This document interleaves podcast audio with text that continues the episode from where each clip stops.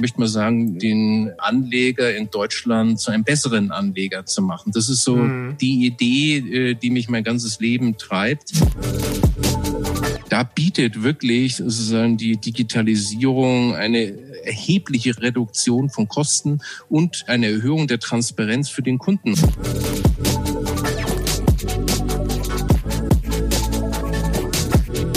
Digital Life Talk mit Jan Möllendorf. Ja, hallo, mein Name ist Jan Möllendorf. In meinem normalen Beruf bin ich Gesellschafter der De facto. Wir helfen Kunden, ihre Kundenbeziehungen zu digitalisieren. In diesem Podcast Digital Live Talk unterhalte ich mit Menschen aus allen Ecken unserer Gesellschaft über ihre Erfahrungen mit der digitalen Transformation. Ich habe schon mit einem Pfarrer, mit einem Arzt, einem Künstler, einem Bestsellerautor und vielen, vielen anderen mehr gesprochen. Von Anfang an war es mir wichtig, mit jemand aus der Finanzbranche zu sprechen. Und ich hatte jetzt Gelegenheit, mit Karl Matthäus Schmidt zu sprechen. Karl Matthäus Schmidt, der eine oder andere kennt den Namen vielleicht noch, war um die 2000er herum einer der Stars der deutschen Startup-Szene. Denn er hat mit seinen Kumpels Consors gegründet. Consors war so der erste Online-Broker, erste Direktbank in Deutschland. Er hat damit im Prinzip den Online-Brokerage-Markt, zumindest in Deutschland, revolutioniert. Nach dem Verkauf von Consors ging Karl nach Berlin. In Berlin hat er dann Quirin und Quirion gegründet und wieder war seine Vision, wie er uns im Podcast ganz toll erzählt, den kleinen Anleger die Chance zu geben, zu geringeren Kosten und mit mehr Transparenz seine Anlagestrategie umzusetzen. Wir haben in diesem Podcast aus meiner Sicht wieder mal ganz zentrale Fragen berührt, die durch die Digitalisierung auf die Finanzbranche zukommen. So haben wir uns zum Beispiel unterhalten über die Frage, ob Algorithmen die besseren Anlagestrategien ergeben können. Oder wir haben uns über Bitcoins, über Libra, die Facebook-Währung und den digitalen Euro unterhalten. Wir haben sehr spannend, wie ich finde, diskutiert die Frage, gibt es eine Berechtigung von staatlichen versus privaten Währungen? Naja, lasst euch inspirieren von den vielen verschiedenen Themen, die wir da gestreift haben. Feedback gerne an podcast.defacto.de. Bis dahin, bleibt gesund, alles Gute, ciao, ciao. Also, hallo Karl, herzlich willkommen zur Episode Die Digitalisierung der Bankbeziehung. Toll, dass du dabei bist bei dem Digital Live Talk und mir ein bisschen dabei hilfst, mit Menschen aus allen Ecken unserer Gesellschaft über das Thema digitale Transformation zu sprechen. Ich hatte es im Vorgespräch schon mal gesagt, ich finde es irgendwie ganz cool, denn es gibt eine gewisse Verbindung zwischen uns. Äh, du stammst aus Franken Du hast in Nürnberg studiert, aber dazu muss ich gleich noch was erzählen. Aber was ich unbedingt erzählen muss, als ich nämlich zu De facto kam, da war die Kündigung so ungefähr gerade eingegangen, dass Consors nicht mehr mit De facto zusammenarbeitet. Und das Kündigungsdatum war mein Geburtstag, das Schaltjahr 2000, der 29. Februar 2000. Den Gag wollte ich mir zum Einstieg unbedingt aufheben. Genau, deswegen tolle Verbindungen zu der Geschichte, um die es heute geht, zwischen De facto und äh, Karl. Karl Matthäus Schmidt ist heute bei mir zu Gast. Und äh, wenn du mal zufällig reingehört hast schon, lege ich immer gerne so los, dass ich den Stab erstmal aus der Hand gebe und ganz frei frage, Karl, was hat eigentlich alles passieren müssen in deinem Leben, dass du jetzt bei mir im Podcast so sitzen kannst und über die Digitalisierung der Bankbeziehungen mit den Endkunden sprechen kannst? Naja, du hast es ja schon gesagt, ich komme aus einer äh, Bankerfamilie. Mich hat immer angetrieben das Thema Börse schon zu Schülerzeiten, dann ganz intensiv äh, damals bei der Bundeswehr. Und das hat bei mir dann äh, letztendlich irgendwo den, den Kick äh, gegeben, Dienste und Services äh, für Kunden äh, zu entwickeln, die eben äh, aus meiner Sicht eben schlecht bedient worden äh, von Banken. Naja, und da ist man natürlich, wenn man sich mit diesem Markt beschäftigt und mit dem Angebot immer relativ schnell irgendwann mal auch äh, bei der Thema Digitalisierung. Und so äh, kam es, dass wir uns schon sehr früh oder ich mich schon sehr früh äh, mit der IT und Bank, aber natürlich auch gerade mit der Digitalisierung hin zum Kunden beschäftigt habe. Hast du, auf der Spur bin ich immer so ein bisschen und gucke, ob äh, in unseren Jahrgängen kommt es oft vor. Hast du selber Programmieren gelernt? Hast du auch ein C64 gehabt, an dem du rumgespielt hast? Nein, leider nicht. Das okay. ist ganz äh, interessant. Ich habe im Studium so ein bisschen gelernt zu programmieren, aber es war ein klassisches äh, BWL-Studium. Von der Seite, es war echt oberflächlich. Okay. Da ich, ich sag mal, traditionell immer für die ganze IT verantwortlich war in der Bank, ist das so ein bisschen mein Manko, dass ich äh, eigentlich keine wirkliche äh, Ahnung habe vom Programmieren. Und ja, trotz alledem habe ich mich aber in diese ganzen IT-Themen sehr eingearbeitet und es macht mir ehrlich äh, gesagt auch großen Spaß. Spaß, das Thema Bank und IT äh, zu verfolgen. Auch quasi im Backbone. Toll, weil dann das ist ja auch der Grund, das wusste ich ja auch aus deiner Geschichte heraus. Wir haben uns selber gar nicht so oft persönlich getroffen, aber aus der Geschichte habe ich schon geahnt und gewusst, dass das dich da immer schon so bewegt hat. Und damit passt es ja perfekt zu dem, was ich hier abdecken möchte mit dem Podcast. Du hast ja selber erwähnt, du stammst aus einer Bankerfamilie. War das, da hast du doch aber schon auch die Digitalisierung der Bank vielleicht so ein bisschen hautnah miterleben können? Weil du gehörst ja auch zu einer Generation, wo dann irgendwann äh, entschieden werden musste, nur mit Karteikarten geht's jetzt auch nicht mehr, so ungefähr. Hast du das da mitbekommen oder sagst du, nee, da war ich noch zu klein, das war mir zu weit weg, da habe ich nichts mit zu tun gehabt? Nee, ich habe schon mitbekommen als Kind die Entscheidungen, äh, die mein Vater bezüglich IT getroffen hat. Damals war die Schmidtbank Kunde bei Siemens und das ganze Theater und Hickhack und so weiter. Das habe ich äh, schon okay. mitbekommen. Mein Vater war aber jetzt nicht so digital affin oder an IT interessiert, wie ich das am Ende irgendwo bin. In der Consors-Gründung, da war irgendwo schon irgendwo klar, wenn du da nicht äh, sowohl das Backbauen modernisierst, aber gleichzeitig eben musst du auch sozusagen die letzten Meter zum Kunden hin äh, optimal gestalten. Und von der Seite haben wir uns natürlich damals bei der Gründung wahnsinnig viel mit diesen Fragen beschäftigt. Also deine Digitalisierung äh, auf dem Wege, die Consors ist ja jetzt schon mehrfach gefallen das, äh, als Begriff. Viele kennen es ja natürlich, aber die verbinden vielleicht nicht mehr ganz eure Geschichte auch damit, die, welche Bedeutung eigentlich Consors zumindest in Deutschland für das Online-Banking, Online-Brokerage so hat. Vielleicht kannst du das deswegen noch mal ein bisschen so erzählen. Wie war denn der Moment, als ihr, ihr wart ja, glaube ich, alles Kommilitonen, so ähnlich wie ihr heute die Startups. Sie saß beieinander und habt gesagt, let's do it. Und habt irgendwann gesagt, wir machen da was. Genau, also bei mir war, äh, glaube ich, ein ganz wichtiger Moment äh, während meiner Bundeswehrzeit. Äh, da hatte ich, äh, oder man hatte da damals viel Zeit, so muss ja, ja. ich sagen. Und äh, ich habe damals die Telebörse geschaut und mich hat das irgendwie äh, total fasziniert. Und äh, so fing es wirklich an, dass ich eine ganz große Liebe entwickelt habe zur Börse. Und wie ich dann studiert habe, war so, äh, ich war in so einem Studentenverein organisiert, äh, die, äh, wie das so richtig gehört, so Börsenfreunde Wieso ah, ja. e.V. Nürnberg. Ja, ja. Und wir saßen da jeden Montag zusammen, haben über die Märkte gequatscht und überlegt, wo kann man einsteigen. Und danach waren wir in der Kneipe, ich weiß nicht, ob es die noch gibt, die Oase oben in der Nähe der Wieso, haben Bier getrunken und dann war irgendwo klar, naja, wir sind alle Anleger, die eigentlich wissen oder vermeintlich wissen, was sie tun. Und die deutschen Banken bieten am Ende nichts. Also man musste damals ein Prozent zahlen, ob man Beratung wollte oder nicht.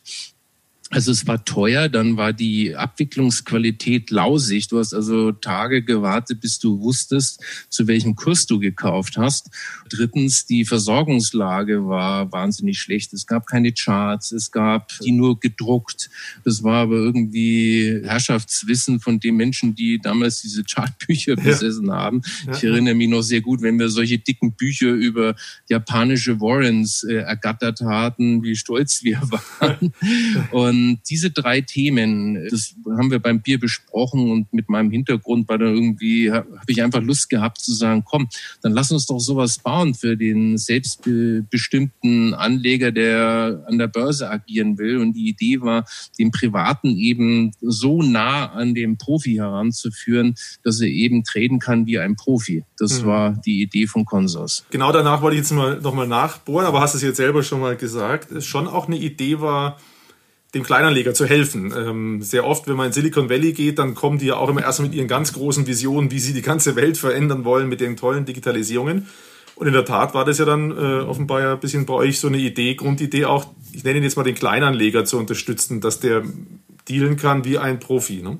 Hast du ja gerade. Naja, wir haben wir haben ja die Situation, dass die Deutschen falsch anlegen. Ich denke, du kennst die Tabellen, dass wir alles auf dem Tagesgeldkonto haben, ja. zu wenig kapitalmarktorientiert sind und damit eigentlich im Verhältnis zu anderen Nationen Vermögen äh, verschenken, weil wir eben nicht an der Börse sind. Und wenn du so willst, sowohl bei Consors, aber heute auch bei Quirin und Quirion zieht sich das irgendwie so durch mein Leben. Äh, ich möchte mal sagen, den äh, Anleger in Deutschland zu einem besseren Anleger zu machen. Das ist so mhm. die Idee, äh, die mich mein ganzes Leben treibt. Ja, wenn du so willst, die Deutschen zu besseren Anlegen machen. Das ist das, äh, was mich mein ganzes Leben irgendwo äh, beschäftigt hat mhm. und beschäftigt. Siehst da sind wir ich ja noch, ist ja noch was, ja, man, hat, man, hat, ja noch was vor. genau. Und äh, noch sind die, genau, wir haben ja noch die Tabellen, wie du sie beschreibst, äh, oder diese Situation beschreibst, da kann man ja noch ein bisschen was dran arbeiten, ja, dass die Leute Deutschen noch besser anlegen. Ich wollte gerade ausholen zu dem einen Satz, dass ich ja mit dem Podcast, den ich äh, hier mit Digital Live Talk mache, immer auf der Suche nach den tollen Chancen bin, die das für die Gesellschaft hat, diese Digitalisierung. Weil mhm. ich spreche immer gerne von dem Stress, der in der Gesellschaft entsteht durch die digitale Transformation. Es gibt viele Menschen, die vieles nicht ganz verstehen. Und wenn sie dann irgendeinen Facebook-Skandal mitbekommen, dann äh, wettern sie alle gegen die digitale Transformation. Und jetzt haben wir da ja im Prinzip schon erst eine tolle Beweisführung, dass die Digitalisierung tatsächlich dazu beitragen kann, dass der kleine Mann besser anlegen kann. Und den Beweis habt ihr ja schon erbracht, dass das ja möglich ist. Und das finde ich einfach eine schöne Geschichte. Insofern hat die Digitalisierung damit angeschoben durch Consors dazu beigetragen, dass da Potenziale gehoben werden, die da noch nicht äh, gehoben waren. War euch aber damals auch bewusst, dass das auf lange Sicht ein ganz schöner Eingriff in die Bankenwelt ist? Und hat man euch, ist man euch damals so begegnet? Weil ist Ihnen allen klar gewesen, was da auf Sie zukommt, auf den ganzen Banken? Äh, ich bin mir nicht sicher, ob das bis heute schon bei jedem angekommen ja. ist. Aber klar, äh, wir haben damals vielleicht nicht wissentlich, aber äh, indirekt und einfach mit diesem Elan, dem Kunden einen besseren Service zu bieten, zum besseren Preis, äh, haben wir natürlich schon A, das Verhalten von Kunden verändert, aber natürlich auch das von, von Banken. Wenn du heute anschaust, dass wir kommen direkt, bevor sie jetzt integriert integriert worden ist, eigentlich fast so viel Geld verdient hat im Privatkundengeschäft wie die mhm. Commerzbank, ja. dann sieht man schon, dass sozusagen da eine ungeheure Dynamik in diesem, ich sag mal, Online-Discount-Brokerage oder im weitesten Sinne Direktbankgeschäft stattgefunden äh, hat. Mhm. Und ja, von der Seite, wir wurden am Anfang natürlich belächelt. Kein Mensch hat es geglaubt, aber wenn du heute dir das anschaust, dann äh, sind äh, die Firmen wie Consors ja große Firmen, die auch gutes Geld verdienen und die nachhaltig äh, sozusagen den Markt verändert äh, haben. Aber ich war jemand, ich bin immer gekommen vom, vom Kunden aus. Was kann okay. ich für einen Kunden besser machen? Ja. Und wenn es dann am Ende groß und schön und äh, stark ist, dann ist es gut. Aber mich hat immer sozusagen die Kundenbrille äh, interessiert bei aller Innovation dann doch die, die wir manchmal gerne als die alten Unternehmerwerte sehen. Ne? Erstmal den Kunden gut stellen, dann geht es einem Unternehmer nachher auch gut. Das sage ich deswegen, weil wenn man eben, wie gesagt, ich bin häufig in Silicon Valley oder mit anderen Startups zusammengekommen, oft hast du das Gefühl, die Hauptidee, die die haben, ist eigentlich die Großen zu ärgern. Was ja eine legitime äh, Idee ist, aber wenn man dann den Kunden dabei verliert, äh, dann kann das Ding auch ganz schön schnell äh, zu Ende sein. Aber das ging mir eben so im Kopf und ihr habt ja im Prinzip aus meiner Sicht ja dann ein bisschen eingeleitet, dass das Bankgeschäft Geschäft, das der Endkunde erlebt, aufgeteilt wird in verschiedene Teilaspekte. Da kommen wir dann eben bei dir nachher mit den anderen Gründungen, die du gemacht hast, ja auch nochmal dann drauf. Der Einstieg in das äh, Online-Brokerage hat dazu beigetragen, dieses Bankgeschäft zu zerlegen. Und ich glaube, das war damals tatsächlich nicht allen klar. Ich war da auch noch zu weit weg vom Online, äh, vom, vom Startup-Geschäft oder habe mich da noch nicht zu äh, viel mit beschäftigt. Heute merkst du ja schon, dass überall äh, ein Wind der Veränderung in jedem Corporate, äh, jedem Großkonzern drin steckt und die merken alle, uh, jedes Startup könnte mir mein Geschäft zerstören. Ich glaube, das haben die damals, mein Gefühl, ich war bei der Deutschen Bank damals, da hat das, glaube ich, noch keiner, äh, also als Kunde war ich da bei der Deutschen Bank, das noch keiner ja. gespürt. Aber was ein wichtiger Aspekt ist, ich habe ja vorhin drüber gesprochen, wir haben schon den Kunden äh, die letzte Meile erneuert und mhm. komplett anders gemacht. Ich weiß noch, äh, das erinnert sich kein Mensch mehr. Ne? Damals war das Internet ja noch gar nicht gesetzt. Unser erstes, äh, wenn du so willst, Brokerage Frontend, äh, was professionell lief, war damals unter Datex äh, J. So, das ist der eine Punkt. Aber das andere, und das glaube ich, auch ganz entscheidend, ist, dass wir sozusagen nach hinten die Infrastruktur damals auch professionalisiert äh, haben. Wir waren damals die, die erste Bank, die quasi komplett elektronisch eine Order äh, an die Frankfurter Börse geschickt hat mhm. und äh, diese auch voll elektronisch wieder zurückbekommen äh, hat mit dem Ausführungskurs. Und das war schon äh, damals eine Rieseninnovation, weil äh, sonst gab es eigentlich wirklich, du musst dir wirklich vorstellen, vor uns äh, ist jede Order an ein Desk gegangen, da war ein Mensch und der hat die dann wie auch immer auf eine Taste noch gedrückt, um dann eine Ausführung zu machen. Und wir haben das voll elektronisch gemacht. Das heißt, wir haben schon auf der einen Seite den Kunden, aber wir haben auf der anderen Seite natürlich äh, uns äh, damit äh, beschäftigt, was natürlich da auch mhm. hinten stattfindet.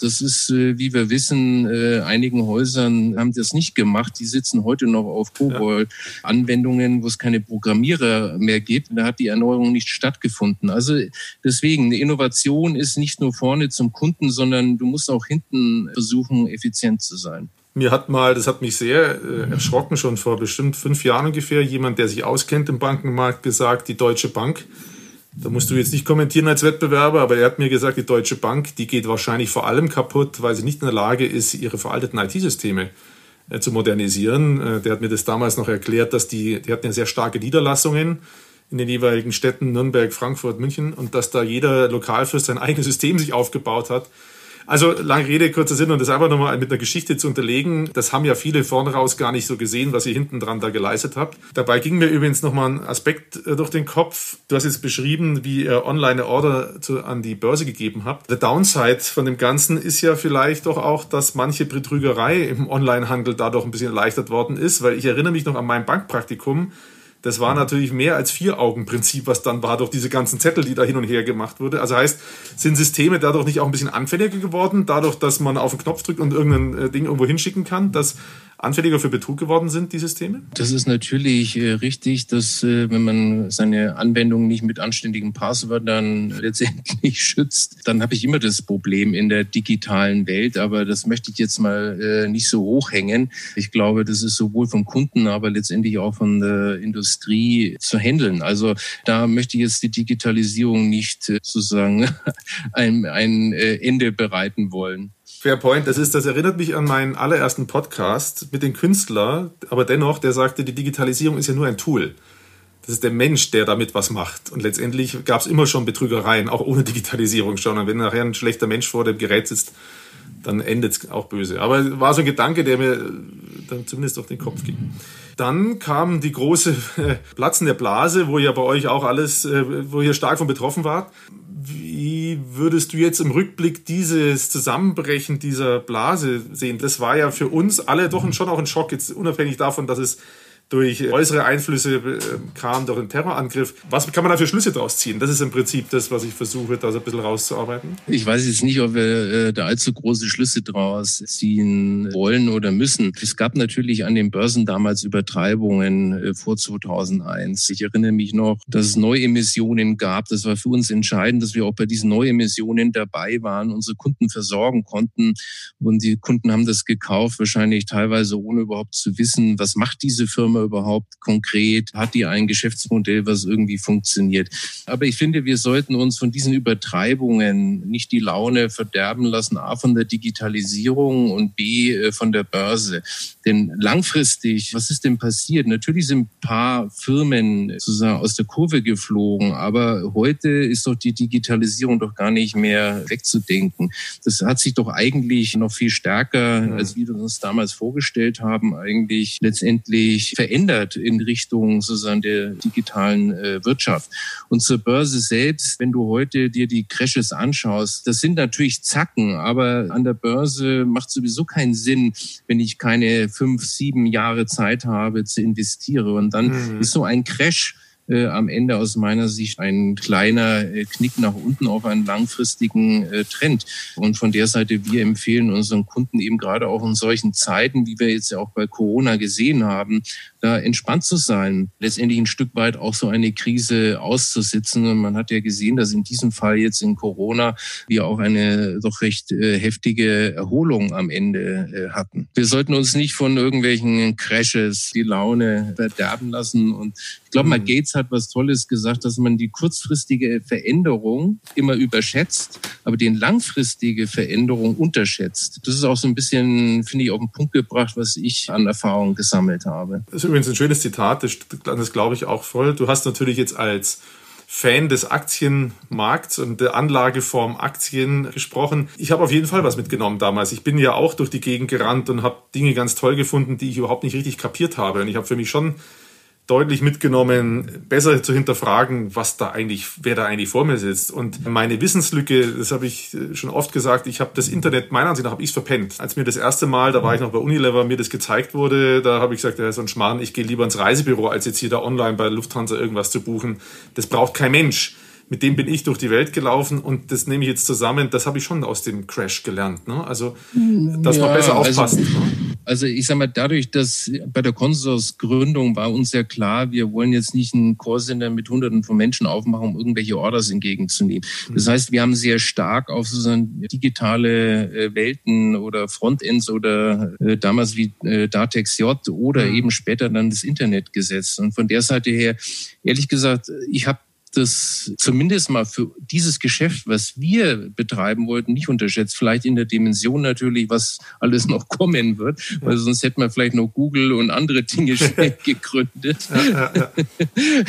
Aber in Bezug auf dieses äh, Geschäft, was ich mache, war mir schon klar, dass diese Vorteile immens waren. Im Bezug auf Übertreibungen, die gab's. Ich selber war so operativ in dem Stress, dieses Unternehmen mhm. zu managen. Äh, wir waren ja am Anfang fünf Mitarbeiter äh, ja. bei Consors, wie wir 94 gestartet sind. Und ich erinnere mich noch gut, wie wir 99 waren es dann irgendwie äh, 700, 800, 2001 über 1350 Mitarbeiter. Und äh, von der Seite ehrlich gesagt, ich hatte überhaupt keine Zeit, da irgendwas neben sozusagen meinem eigenen Geschäft groß zu analysieren und zu überlegen, äh, ob das falsch ist. Wir waren einfach äh, ordentlich unter Stress, um einen guten Service zum Kunden zu liefern. Wenn du so willst, war ich im Auge des Sturms, äh, zumindest mal im Bezug um Banking, Brokerage und das Internet. Fein. Dieses Kapitel war dann irgendwann zu Ende und du bist auch räumlich umgezogen und hast was Neues angepackt. Die erste Stufe, sage ich mal, du hast, glaube ich, in irgendeinem Podcast so schön gesagt, Demokratisierung des Brokerage habt ihr schon eingeleitet gehabt.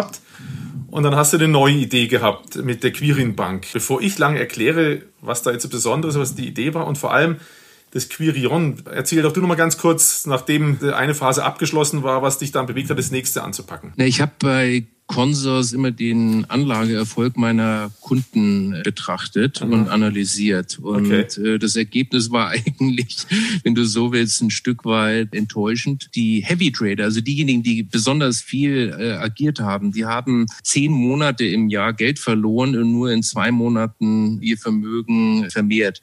Und dann fing ich an, eben mich damit zu beschäftigen, wie kann man letztendlich sozusagen den Anlegern helfen, äh, mehr aus ihrem äh, Geld zu machen. Dadurch, dass sozusagen der familiäre Bruch kam, sozusagen das äh, Mutterinstitut sozusagen in andere Hände ging und ich dann mit Consors verkauft worden ist, war dann einfach die Idee zu sagen, okay, so ein Großkonzern ist vielleicht nicht da, wo ich äh, auf Dauer glücklich bin. Ich war dann noch ein Jahr dabei, dann auch noch mal drei Jahre später im Aufsichtsrat von Consors. Aber ich habe dann irgendwie mhm. das Gefühl gehabt, ich möchte auch wieder was Eigenes entwickeln mit Partnern, die eben unternehmerischer äh, unterwegs sind. Und so war dann aus dieser Idee, sozusagen mhm. Beratung zu leisten, den Menschen zu helfen, mehr aus ihrem Geld zu machen, ist eine Bankidee äh, gekommen. Und was wir vorhatten oder vor gemacht haben mit Querin ist, dass wir gesagt haben, okay, wenn man berät und dem Kunden Hilfestellungen gibt, dann wollen wir das tun eben unabhängig. Weil in der klassischen Bank ist ja so, dass wenn du jetzt keine Ahnung, eine Sparkasse oder Großbank gehst, dann verdient die Bank ja immer an versteckten Provisionen. Und bei ja. uns, bei Quirin Privatbank, gibt es eben keine versteckte Provisionen. Wir werden ausschließlich, wie man das eben kennt, vom Steuerberater, vom Kunden entlohnt. In der Regel ist es ein Prozess Prozentsatz äh, am Vermögen, aber Du hast als Kunde immer die Gewissheit, ich bezahle, also meine Bank lebt ausschließlich von meiner Entlohnung und sie bekommt eben nicht noch von irgendwelchen Dritten Geld. Äh, der Steuerberater oder bekommt ja auch nicht noch Geld vom Finanzamt, äh, sondern eben auch. Bringen die nicht auf blöde Ideen, du. So, und das ist die Idee. Und heute haben wir eben 13 Niederlassungen. Wir betreuen Kunden ab 200.000, äh, haben 10.000 Kunden aufgebaut mit viereinhalb Milliarden Volumen und wir wachsen da weiter, haben 85 Berater und wollen da weiter vorangehen. Das ist, wenn du so willst, das äh, Brick-and-Mortar-Geschäft, was die Quirin Privatbank macht. Also schon wieder eine kleine Revolution, weil ich kenne jetzt, bin hier kein Experte, aber viele habe ich jetzt nicht kennengelernt von denen, die mich angesprochen haben, die sagen, das ist hier transparentes Modell, das ist die Rechnung für mein Honorar und der Rest gibt es keine versteckten. Also das war ja schon auch eine Revolution. Ich würde aber gerne noch mal vorher äh, ja. den zweiten Teil von Quirin, nämlich Quirion, äh, erläutern. Ich glaube, okay. das ist noch mal äh, wichtig. Ich habe einen Marktforscher aus Franken, mit dem ich schon seit 100 gefühlten 100 Jahren meine meine Kundenqualität und Zufriedenheit messe. Und der hat mir immer gesagt, Karl, deine Kunden sind wieder ein Jahr älter geworden. Du musst mal ein bisschen was machen. So, und das war wirklich so, so, ein, so ein Running Gag eigentlich schon zwischen ihm und mir, dem äh, Conny Wessner. Und irgendwann habe ich gesagt, okay, wir haben sozusagen dieses äh, lokale, persönliche Beratungsgeschäft. Aber jetzt wollen wir eben auch die Kunden, die digitaler unterwegs sind, die vielleicht auch ein bisschen jünger sind, die vielleicht aber auch nicht so viel Geld haben, denen wollen wir letztendlich auch äh, zumindest mal einen Teilausschnitt von Quirin eben anbieten. Wir haben eine eigene Firma gemacht, eine eigene Marke Quirion. Und das ist schon dann äh, revolutionär. Auch ich finde, dass es bislang in den Medien noch gar nicht so verstanden wird, weil was wir dort tun, ist eigentlich wie eine klassische Vermögensverwaltung, wo ja Banken immer behaupten, da brauchst du eine halbe Million oder eine Million. Und das bieten wir mal platt gesagt für heute zu einer mindestens gleichen Qualität, wenn nicht sogar besser, äh, für 1000 Euro äh, im pro Anlagesumme an.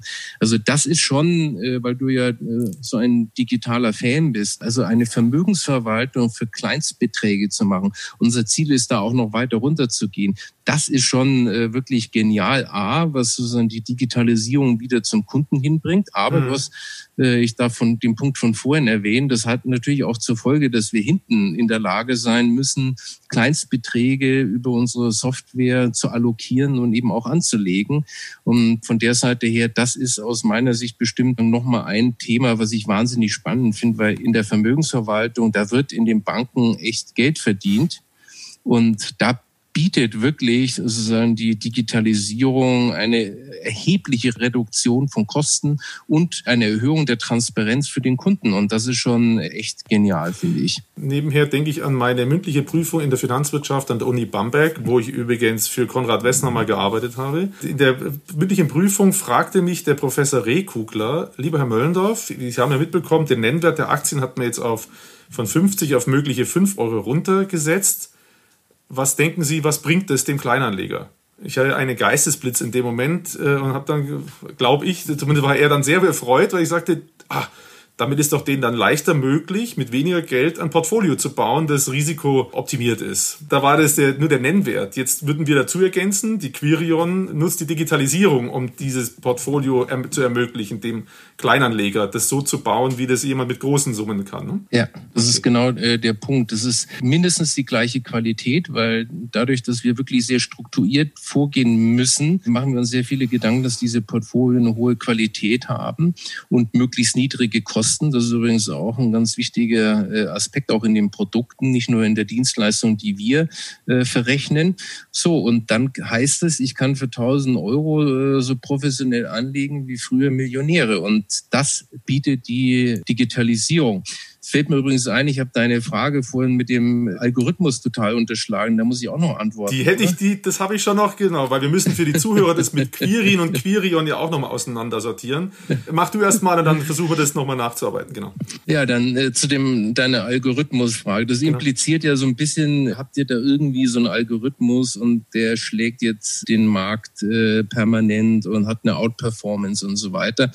Und äh, da habe ich auch eine ganz klare Meinung. Ich sag mal, künstliche Intelligenz hilft dir natürlich jetzt zum Beispiel beim Schachspiel oder äh, in, in, in Welten, wo sozusagen die Regeln äh, feststehen. Aber Börsenkurse sind am Ende ein chaotisches System. Das heißt, selbst wenn die KI mir jetzt irgendwelche schlauen Berechnungen und, und Zusammenhänge berechnet, dann ist das immer eine Vergangenheitsbetrachtung, die eben mir für die Zukunft nichts bringt. Und deswegen ist ganz klar unsere Botschaft sowohl bei Quirin als auch bei Quirion, dass wir sagen, du kannst nicht den Markt schlagen. Das größte Problem der, äh, der Anleger ist, dass sie in der Regel nicht die Marktrendite in ihren Portfolien haben. Ich habe da immer so eine Statistik bzw. eine Studie im Kopf, die war immerhin über 30 Jahre, in dem Fall in Amerika. Da war die Marktrendite 8,01 Prozent und die Anlegerrendite, also das, was der Anleger dann am Ende hat, war bei 3,43 Prozent. Das heißt nicht mal 50 Prozent. Und das ist genau das Problem. Woran liegt es? Zu teure Produkte, schlechte Timing-Entscheidungen. Und deswegen, wir sollten uns davon losmachen, den Markt zu schlagen. Das funktioniert nicht. Das kann kein Mensch erreichen. Natürlich mhm. schlägt immer irgendjemand den Markt, ja. aber es sind eben leider nie die gleichen. Genau. Deswegen sagen wir, wenn du die Marktrendite, wenn du so willst, die Rendite sozusagen der Marktwirtschaft in deinem Depot hast, dann ist es fein und dann äh, wirst du auch gerecht entlohnt. Aber bitte glaubt nicht, dass irgendein Robo oder irgendeine Bank, ein Algorithmus euch verrät, der langfristig äh, den Markt äh, outperformt. Das gibt's nicht. Und mhm. daran habe ich vielleicht auch selber mal geglaubt, wie ich noch bei Consols war und selber getradet habe.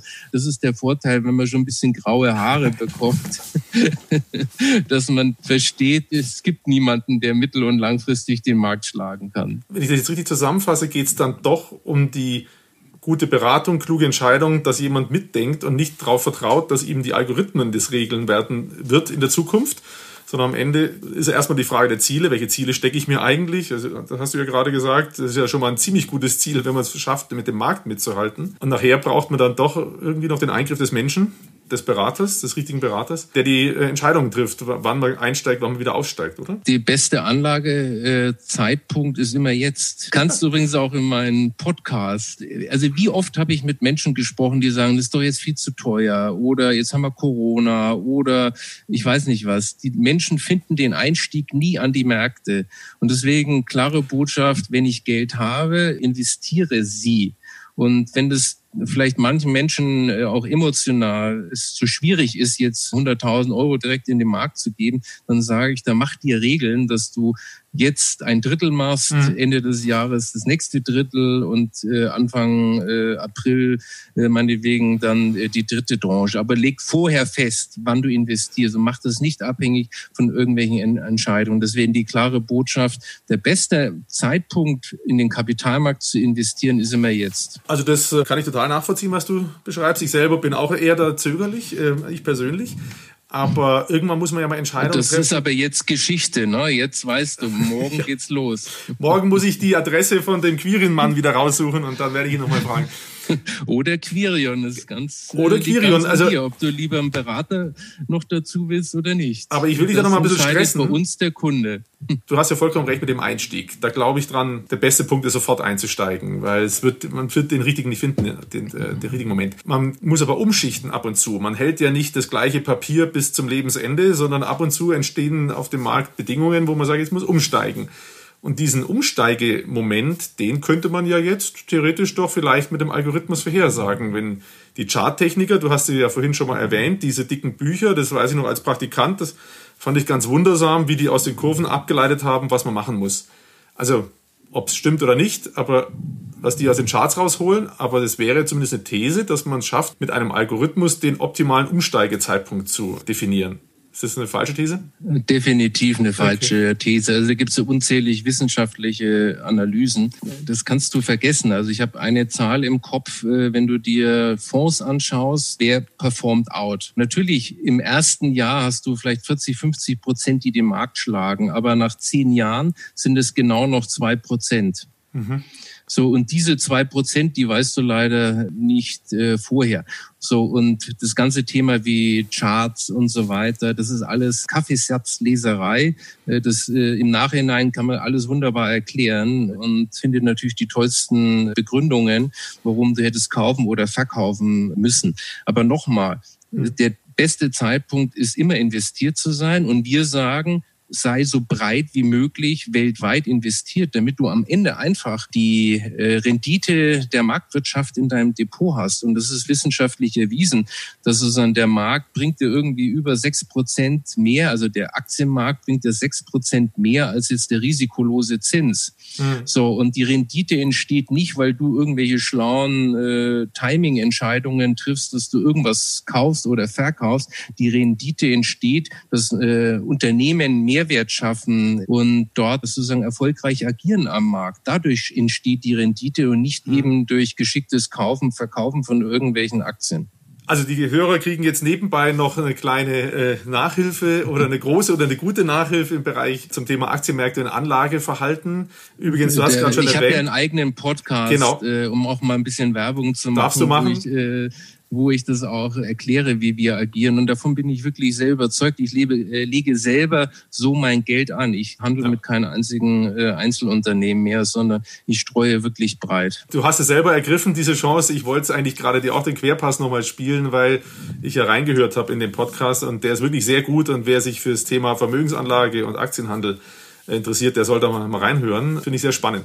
So, wir haben jetzt also ein bisschen rausgearbeitet, nochmal Quirin und Quirion. Quirion dann für den Kleinanleger. Da sind wir vielleicht noch ein bisschen von abgekommen. Da unterstützt ne, die ne, kleineren Beträge. Äh, da möchte ich dir widersprechen. Das hat mit Kleinanleger nichts zu tun, sondern das sind Kunden, die sagen, ich bin, ich, ich berate mich, wenn du so willst, über ein Tool selber und die okay. digital agieren äh, wollen. Das ist, gibt eben Menschen, die einen Berater sich wünschen. Das ist auch schön so. Dafür haben wir die Quirin die sagen, äh, ich brauche, um eben vielleicht gut anzulegen, am Ende einen Menschen, der mich ein Stück weit führt und der die richtigen Fragen stellt und äh, es gibt natürlich auch vielleicht große Ereignisse im Leben, wo ich dann meine Anlagestrategie verändern möchte. Und dazu möchte ich mich austauschen. Das ist das eine. Aber das andere sind Menschen, das hat mit Kleinanlege nichts zu tun. Die Digitalisierung ermöglicht das höchstens eben auch für kleinere äh, Losgrößen zu machen. Die sagen, ja. ich will digital agieren. Äh, ich will mich, das gehört zu meinem Lebensgefühl, das hier über eine App zu machen und fertig ist die Maus.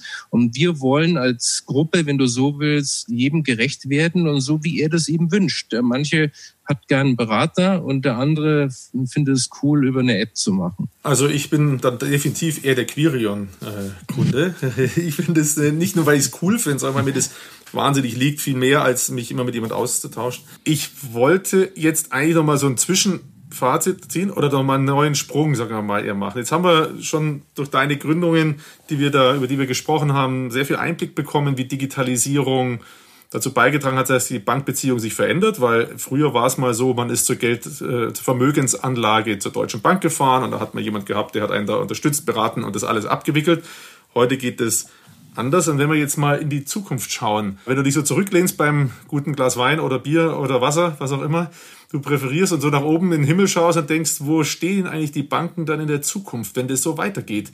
Da hatte ich ja vorhin schon mal ein bisschen die Finger versucht in die Wunde zu legen. Ihr haut ja immer so schön klein, wie ich immer sagte, wie die, wie hießen sie, die mit dem äh, Meißel an der Berliner Mauer da sich die Brocken abgehackt haben. Ihr hackt euch ja Stück für Stück mit diesen äh, Unternehmen, die du gegründet hast, immer mehr von dem traditionellen Bankenmarkt ab wo stehen wir in 20 Jahren, wenn das so weitergeht mit den Banken? Gibt es dann überhaupt noch eine Filialbank unten in Herzogenaurach? Gute Frage. Äh, vielleicht eine, wenn ja. überhaupt.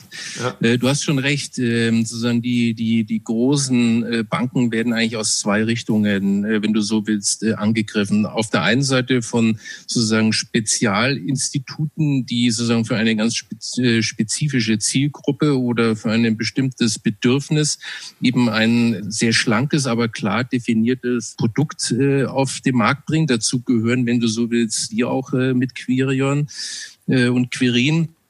Auf der anderen Seite, und das ist natürlich, wenn du ehrlich bist, dann nochmal eine andere Nummer, sind die großen GAFAs, die Google, Facebook, äh, Apple und Co. da, die natürlich äh, mit einer unfassbaren Macht äh, auf sozusagen die Banken zurollen. Und da ist ganz einfach das Problem, diese, diese Internetriesen, die beherrschen ja heute, das können wir in unserem eigenen Verhalten ja sehen, doch sehr stark die Kundenschnittstelle. Mhm. So und die große Gefahr für so ein Institut oder für große Bankinstitute ist, dass sie sozusagen diesen Kontakt zum Kunden komplett verlieren und eines Tages vielleicht dann nur noch der Infrastrukturdienstleister sind für diese großen Internetriesen. Das heißt, so wie die verlegen nur noch das Kabel in der Erde und für sonst sind sie da nichts mehr zuständig. Wenn das so kommt, wäre das natürlich eine brutale Veränderung, weil Banken nur noch Infrastrukturdienstleister sind und äh, ehrlich gesagt dann mit dem Kunden vielleicht gar nicht mehr so viel zu tun haben. Ich wollte mal zusteuern noch auf ein Thema, was da indirekterweise zusammenhängt. Da hast du auch einen tollen Podcast gemacht. Wir müssen es nicht in allen Details erklären, aber das Thema Bitcoins, das fällt dem einen oder anderen, wenn er über Digitalisierung des Bankenmarkts nachdenkt, ja auch sofort ein. Über Bitcoins als Anlageprodukt und so weiter hast du in deinem Podcast ganz toll was erzählt. Mir geht es ja eigentlich mehr nochmal um so eine Frage, glaubst du dran, dass die Gesellschaft auf Dauer so einem digitalen Infrastruktur vertrauen wird? Denn für mich ist zum Beispiel Geld irgendwie so eine Kondensation von Vertrauen in bestimmte Dinge, in dass mir jemand das Geld, das auf meinem Konto steht, auch wieder auszahlen kann, zum Beispiel. Was ich bei Bitcoins ein bisschen kompliziert finde, weil die meisten schon gar nicht verstehen, was es ist. Und auch wenn du tolle Podcasts machst, das verstehen, sage ich mal, 10 Prozent der Bevölkerung. Also steuern wir da auf eine Problematik für die Gesellschaft zu, dadurch, dass die Dinge so digitalisiert werden und nachher die Menschen nicht mehr hinterherkommen und verstehen, was passiert da eigentlich mit dem Geld, das ich da habe. Also früher war es die Sparkasse, die immer da unten war, jetzt kommen da lauter, äh, die, die denen das Geschäft abgraben. Also steuern wir da nicht also, also auf eine Ängstigung, auf einen Stress der Gesellschaft zu, dadurch, dass die Dinge sich so immaterialisieren. Also wir leben ja glücklicherweise in Europa und dort ist sozusagen das Thema Freiheit und Vielfalt, äh, glaube ich, einer unserer Markenwerte. Deswegen, wenn die Digitalisierung auch weiter voranschreitet, äh, wird es zum Beispiel, um jetzt, weil du gerade eine digitale programmierbare Währung angesprochen hast, wird es aus meiner Sicht auch immer Bargeld weitergeben, weil das zu unserer Lebensgefühl gehört. Und ich finde das übrigens auch einen ganz, ganz wichtigen Punkt. Aber trotz alledem wird die Digitalisierung und auch die Digitalisierung von Währungen äh, ein äh, wirklich großer Game Changer. Ich selber äh, bin da immer wieder auch mit äh, einigen Blockchain-Guys äh, und äh, Damen in Kontakt und tausche mich aus. Ich glaube, das ist jetzt nicht allzu kühn, wenn ich sage, dass wir irgendwann auch den digitalen programmierbaren Euro haben. Und den brauchen wir auch. Den brauchen wir auch, damit unsere Industrie wettbewerbsfähig mhm. ist und eben äh, auch neue Abrechnungsmodalitäten ihren Kunden bieten kann. So, und der digitale Euro, das wird schon eine große Herausforderung, aber ich glaube, das wird vielleicht weniger eine Herausforderung für den Endkunden, sondern ich könnte mir vorstellen, das ist eine ganz große Herausforderung auch wieder wiederum für die Bankindustrie. Welche Rolle mhm. spielt eigentlich die Bankenwelt noch, wenn sozusagen die EZB den programmierbaren digitalen Euro äh, herausgibt, was ja auch logisch ist. Ne? Ich habe Papiergeld, warum soll ich dann nie so ein Ding auch noch programmierbar haben? Ne? Mhm, also äh, mhm. ich glaube, da gibt es keinen Grund, das nicht zu tun. Aber das sind natürlich Implikationen, auch nochmal eine weitere Belastung, die natürlich auch die EZB und Co. vor Augen haben. Was heißt das eigentlich für die Bankindustrie, die ja heute die Intermediäre sind dann zum Kunden hin. Gibt es dann wirklich äh, den digitalen Euro und das Konto bei der EZB, äh, was Jan selber dort aufmacht? Oder gibt es dann noch eine Bank, die da eine Rolle spielt? Wir werden sehen. Äh, die Frage ist nicht beantwortet. Ich mhm. denke mal, man wird das wahrscheinlich auch eher behutsam machen. Aber ich würde mal die These aufstellen, für den Kunden gibt die Digitalisierung eigentlich mehr Chancen, mehr Wahlmöglichkeit. Mhm. Du kannst selber entscheiden, ob du Bargeld geben willst oder irgendwie bezahlen willst über Blockchain oder was auch immer. Aber ich glaube, die große Veränderung ist am Ende für die Industrie selber. Was heißt das für die Industrie? Mhm. Und das können wir heute noch gar nicht absehen. Ja, spannend. Ich hatte jetzt schon wieder vor Augen, dass die GAFAs auch da eindringen, wie du es ja auch angedeutet hast, ist eigentlich die größere Herausforderung für die Banken. Also GAFAs, für die diese, diese Begrifflichkeit nicht kennen, Google, Amazon, Apple und Facebook richtig zusammengesetzt ergibt das GAFA mit den Anfangsbuchstaben. Da hast du übrigens in deinem Podcast mit dem Bitcoins ja auch nochmal auf was Interessantes hingewiesen mit dem Thema der Währung von Facebook. Libra, glaube ich, sollte die heißen. Genau. Dem wurde ja auch erstmal ein Riegel vorgeschoben, weil das ja doch hätte schon entstehen können, äh, dass da so eine Parallelwährung zum Euro und zu den Bitcoins entsteht und aus verschiedenen Gründen wurde da ein Riegel vorgeschoben, die ich jetzt gerade, ich kriege sie nicht mehr ganz zusammen. Naja, es ist, es ist ganz einfach. Ich sag mal, die Nationalstaaten sind aufgewacht und wollen natürlich nicht, dass es äh, da Parallelwährungen äh, entstehen neben mhm. ihren Währungen.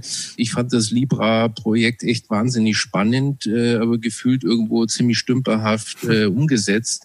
Ich habe mich versucht, damit mal zu beschäftigen. Man weiß ja nicht so genau, wie sie es wirklich äh, machen wollten. Ich persönlich weiß nicht, ob ich, ob das überhaupt zu verbieten ist. Und äh, gerade natürlich auch WhatsApp und so weiter würde natürlich zu einer äh, ungeheuren Verbreitung von so einer digitalen Währung führen. Gut, wir müssen mal sehen, was jetzt da noch kommt. Das zeigt insgesamt natürlich, dass dieser Markt äh, in einer ungeheuren Bewegung ist und irgendwie spannend. Und deswegen, wenn die sozusagen die nationalen Staaten mit ihren äh, EZBs dieser Welt eben nicht aufwachen, dann werden sie im Private übernehmen.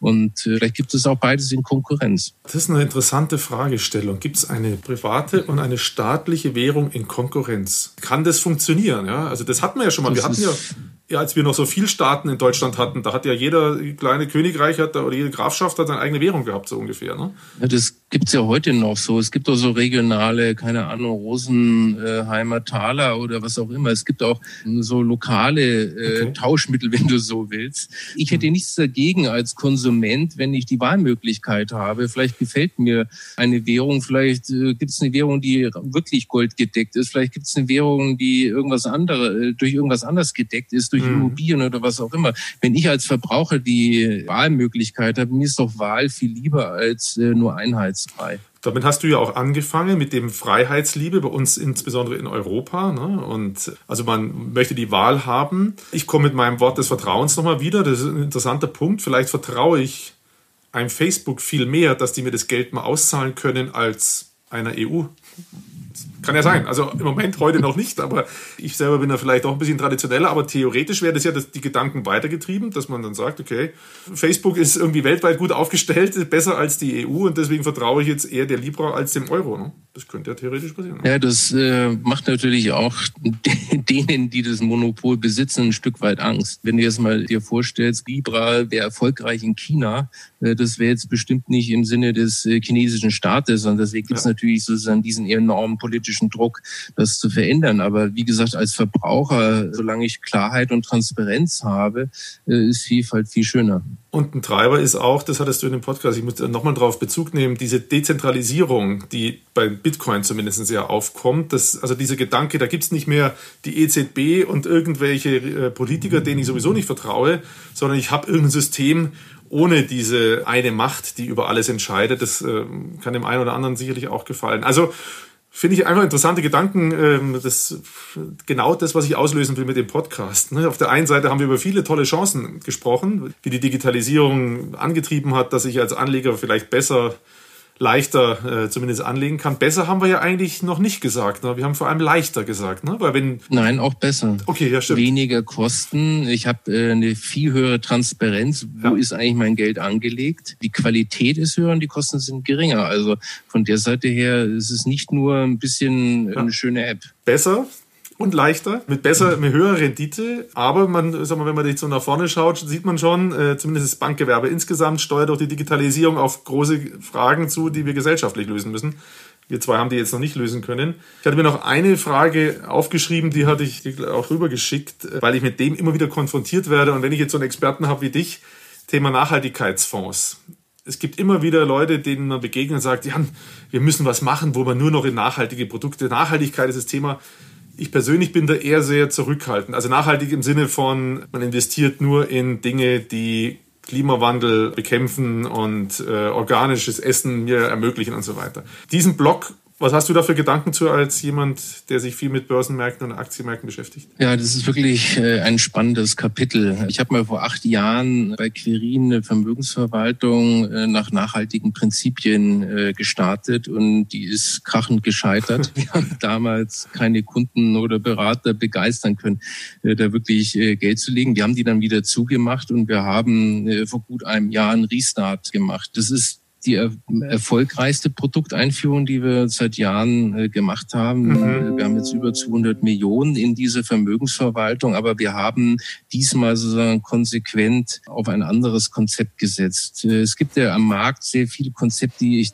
möchte ich mal sagen, die sind irgendwo so Nachhaltigkeit äh, extrem. Mhm. Und äh, davon haben wir uns wegbewegt. Wir haben, weil wir ganz einfach äh, die wichtigsten Anlagekriterien und Regeln einhalten wollen. Und es macht keinen Sinn, dass ich irgendwie ein Portfolio mit 10, 20, 30 oder gar 50 äh, Unternehmen habe.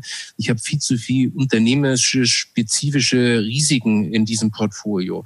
Und mit den heutigen Produkten, was damals noch nicht möglich war, haben wir immerhin investieren wir über äh, in drei dreieinhalbtausend Unternehmen, die auf einem nachhaltigeren äh, Weg sind. Das heißt, wir unterstützen diese Veränderung. Wir haben jetzt nicht nur irgendwie Jungs, die schon geschafft haben oder Unternehmen, die es geschafft haben, sondern mhm. wir investieren in Unternehmen, die eben sozusagen diesen Weg zu mhm. einer nachhaltigeren oder verantwortungsvolleren Wirtschaft gehen. Mhm. So und de facto heißt es, dass wir sozusagen den CO2-Werte um 31 äh, Prozent äh, reduzieren und ESG, also sprich, dass man äh, anständig unternehmerisch agiert, um 25 Prozent.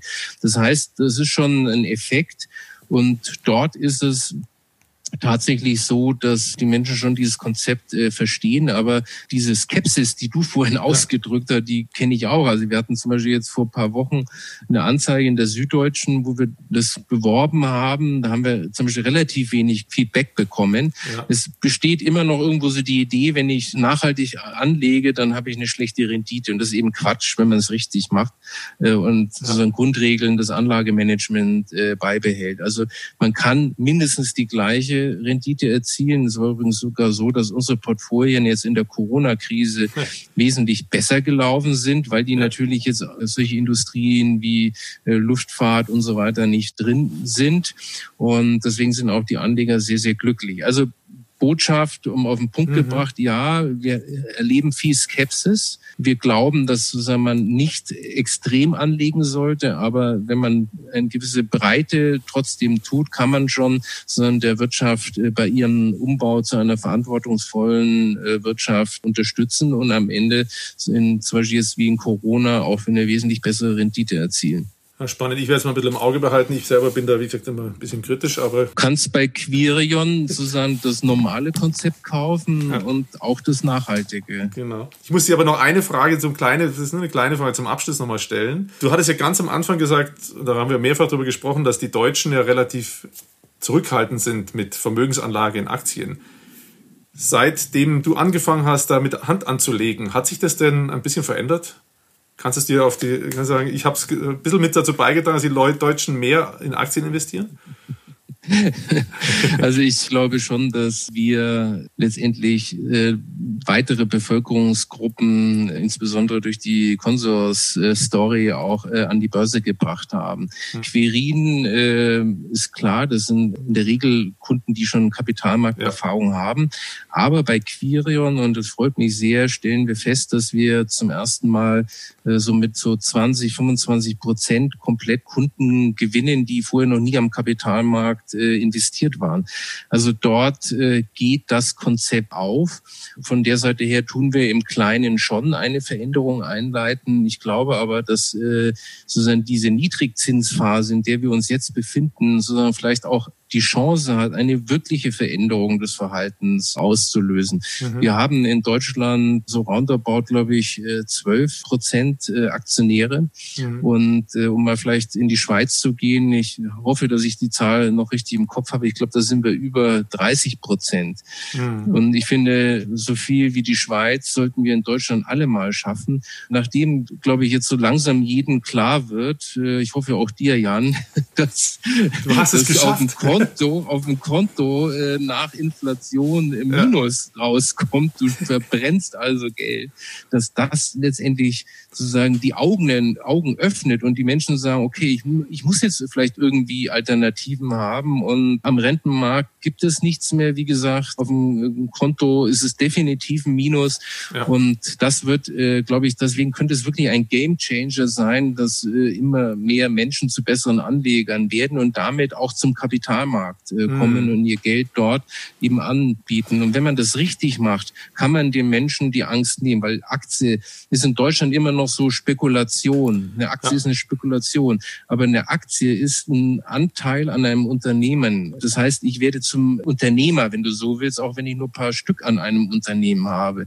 Und wenn man sich klar macht, wenn ich das geschickt mache, eben breit streue, wie, wie wir vorhin mhm. diskutiert haben, dann nehme ich an dieser äh, Wertschöpfung der Unternehmen teil und erhalte, wenn du so willst, die Rendite des unternehmerischen Handelns. Mhm. Und das ist sozusagen unser Ziel, dass da mehr Menschen mitmachen. Und ich glaube, da haben wir jetzt wirklich eine Riesenchance, dass sich das mal ändert. Und das ist dann gut für die Gesellschaft. Da glaube ich an Unternehmertum, glaube ich auch unendlich. Und ich glaube, das ist cool, wenn wir mehr Menschen zu Unternehmern machen. Dann nehmen sie auch mehr Anteil an den gesellschaftlichen Veränderungen. Und sie haben nachher im Geldbeutel auch noch mehr, mehr Vermögen aufgebaut. Genauso ist das. Bei mir gehört noch eine Standardfrage dann zum ganzen Schluss dazu. Gibt es noch irgendwas, Karl, wo du sagst, Mensch Jan, also was mir total irritiert, du hast mich danach gar nicht gefragt. Also da mit der Frage hätte ich ja auf jeden Fall gerechnet. Äh, wenn du das denkst, dann hast du jetzt die Chance, die Frage dir selber zu stellen. Ähm, ich war total irritiert, dass du Fan des FC Bayern bist, aber ich habe versucht, das letztendlich äh, zu überspielen, sehr professionell. Und äh, wir kriegen das schon hin, Jan, äh, dass du eines Tages äh, richtig tollen und Fußball und Fußballclubs ein Fan davon bist. Das, äh, da arbeitet der Michael ja auch schon, unser gemeinsamer Freund Michael arbeitet da ja auch schon dran, in kleinen Schritten. Ich sage auch immer, ich habe ein zweites Herz inzwischen für den Club. Ansonsten tausend Dank, schönen Tag noch. ja, dir auch. Alles Gute. Ja, einen schönen Abend. Schönen Abend. Tschüss. Ciao. So, das war's schon wieder. Eine weitere Folge des Podcasts Digital Live Talk. Ich hoffe, da war was für euch dabei. Ich hoffe, es gibt das ein oder andere, was euch inspiriert. Und wenn nicht, vielleicht werdet ihr ganz nebenbei dadurch zu besseren Anlegern. Wenn ihr Feedback habt, schickt es mir gerne an podcast.defacto.de. Ansonsten bleibt gesund. Alles Gute. Ciao.